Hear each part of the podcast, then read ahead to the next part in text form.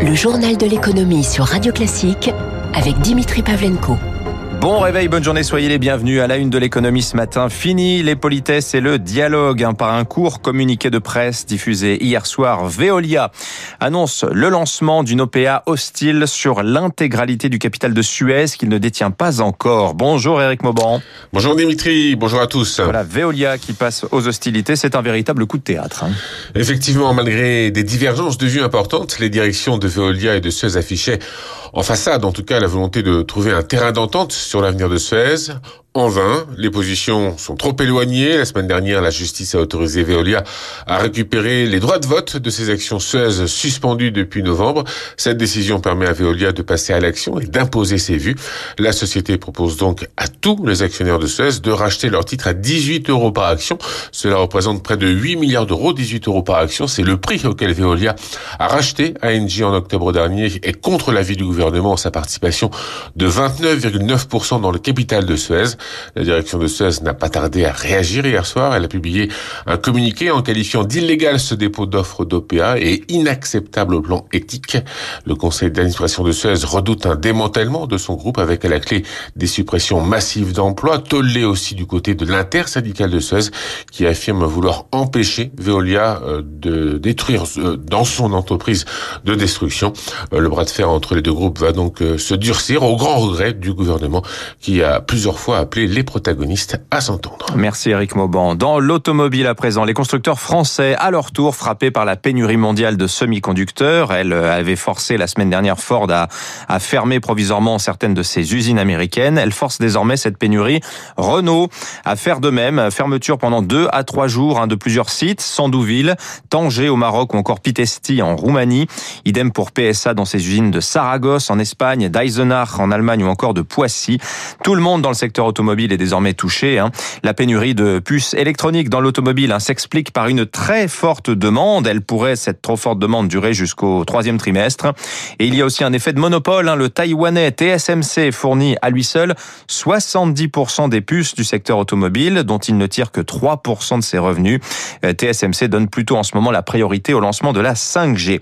Autre dossier industriel où l'on observe l'effet d'une réduction de la concurrence, celui de la construction de 146 rames pour le RERB. Pour Île-de-France Mobilité, le client Alstom doit honorer le contrat remporté par l'attelage Bombardier CAF. Or, Alstom a entre-temps racheté Bombardier et refuse désormais d'exécuter le contrat, qui plus est en partenariat avec son concurrent espagnol CAF. Alstom souhaite un nouvel appel d'offres. Clap de fin pour euh, Téléfoot, la chaîne 100% football lancée il y a à peine six mois, a cessé d'émettre hier euh, à l'issue du Classico au MPSG. C'est la conséquence hein, du retrait de Mediapro, dont les droits pour cette saison sont repris par Canal+, un diffuseur historique de la Ligue 1, mais qui trouve, Canal, hein, que le foot français est aujourd'hui beaucoup trop cher. Eric Cuoche. Plus d'un milliard d'euros par saison jusqu'en 2024. La promesse Mediapro était belle, le réveil n'en est que plus dur. Un retour à la réalité pour Jean-Pascal Gaillan, économiste du football. Le football français est en retrait par rapport aux quatre autres footballs européens majeurs. Elle vaut peut-être 800 millions, elle vaut peut-être 700 millions, mais considérer que la Ligue 1 vaut un milliard, c'est trop. Une gourmandise qui fait fuir les téléspectateurs. Et pour éviter un autre incident téléfoot fermé faute d'abonnés, la Ligue doit revoir la répartition de ses droits. La Ligue est allée trop loin dans cette idée que on pouvait coincer les consommateurs en les obligeant à prendre deux ou trois abonnements, 70 ou 80 euros pour suivre tout le spectacle de la Ligue 1. C'est faux de penser cela. Pour remettre de l'ordre, Canal+, diffuseur minoritaire, réclame un futur appel d'offres sur l'intégralité des droits et pas seulement sur ceux abandonnés par Mediapro, ce que refuse la LFP, mais dans ce bras de fer, un autre acteur pourrait tout débloquer, selon Vincent Chaudel, économiste du sport. On peut imaginer que l'attelage Canal+, Beansport puisse se faire. Canal Plus ne voulant pas payer trop cher, la Ligue et le football ayant besoin de plus que ce que Canal Plus donne. Dans un tel scénario, le football français pourrait espérer empocher 800 millions d'euros par an, la somme estimée pour assurer la survie des clubs professionnels.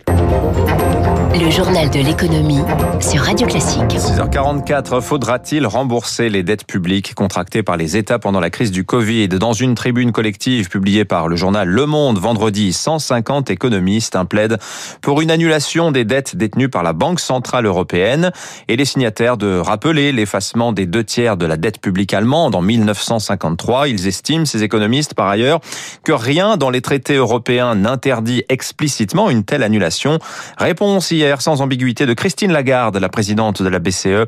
C'est inenvisageable car illégal selon elle. 2020, finalement bonne année pour le crédit immobilier malgré le Covid hein, et le resserrement des conditions d'octroi. La production l'an dernier euh, ressort quasi stable par rapport à 2019 avec 192 milliards 400 millions d'euros de prêts nouveaux accordés l'an dernier. Les Français continuent donc d'acheter de la pierre par ruissellement. Ça profite aux bâtiments, en particulier aux travaux de rénovation. Selon la dernière, dernière enquête INSEE de mois, du mois de janvier, les carnets de commandes des artisans sont pleins huit mois à l'avance en moyenne. Émilie Vallès. Tout ce qui dépasse, on l'enlève. Robin Pelletier prépare le mur pour déposer du carrelage. Dans ce grand studio, ce plombier refait entièrement la salle de bain et remplace la baignoire par une douche. La salle de bain était des années 60, donc elle fonctionnait encore. Mais bon, esthétiquement, c'était dépassé. Là, on a euh, trois jours de travail encore. Les douches, là, depuis le Covid, on a eu vraiment une demande très importante. Dès que celui-là est fini, on en refait un autre euh, dans une ville à côté. Malgré la crise, le chiffre d'affaires de cet artisan a augmenté de 7% l'an dernier. On a de la chance de sentir, euh, nous, un regain de besoins des clients. Mais en fait, je pense qu'ils passent plus de temps chez eux et ils s'aperçoivent qu'ils ont envie de changer. Et puis, il y a peut-être aussi un peu d'économie qui s'est libérée. Les gens se sont dit, tiens, euh, j'ai pas dépensé, j'ai un peu d'argent en stock. Autres travaux plébiscités, les rénovations énergétiques soutenues par les aides de l'État et les extensions de maisons.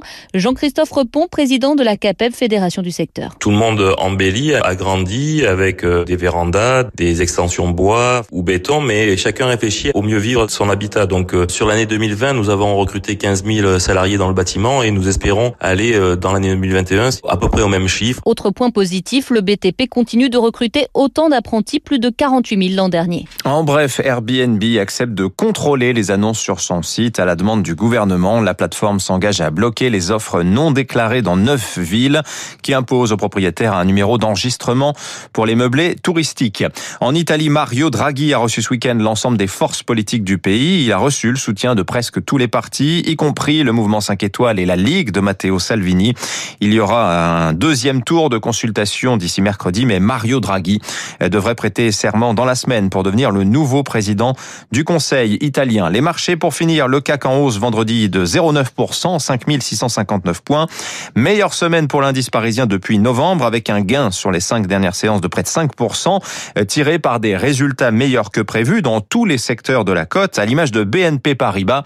Résultat très solide hein, pour la banque malgré la récession avec un chiffre d'affaires stable, juste au-dessus de 7 milliards d'euros, quand les prévisions au premier trimestre ont tablé sur une baisse de 15 à 20% pour l'année. Le titre BNP gagnait vendredi plus 2,6%. Sanofi, lui, bah, fait mieux que résister. Bénéfices multipliés par presque 4 à 12 milliards 300 millions d'euros. le titre Sanofi gagnait 1,5%. À Wall Street, le Dow Jones plus 0,3%. Le Nasdaq plus 0,5% et un gain de 6% sur la semaine écoulée pour l'indice tech américain. L'euro dollar, lui, est au-dessus de 1,20. Le pétrole, enfin, il remonte. Hein. Le baril de Brent est tout proche des 60 dollars. Le WTI, 56 dollars 80.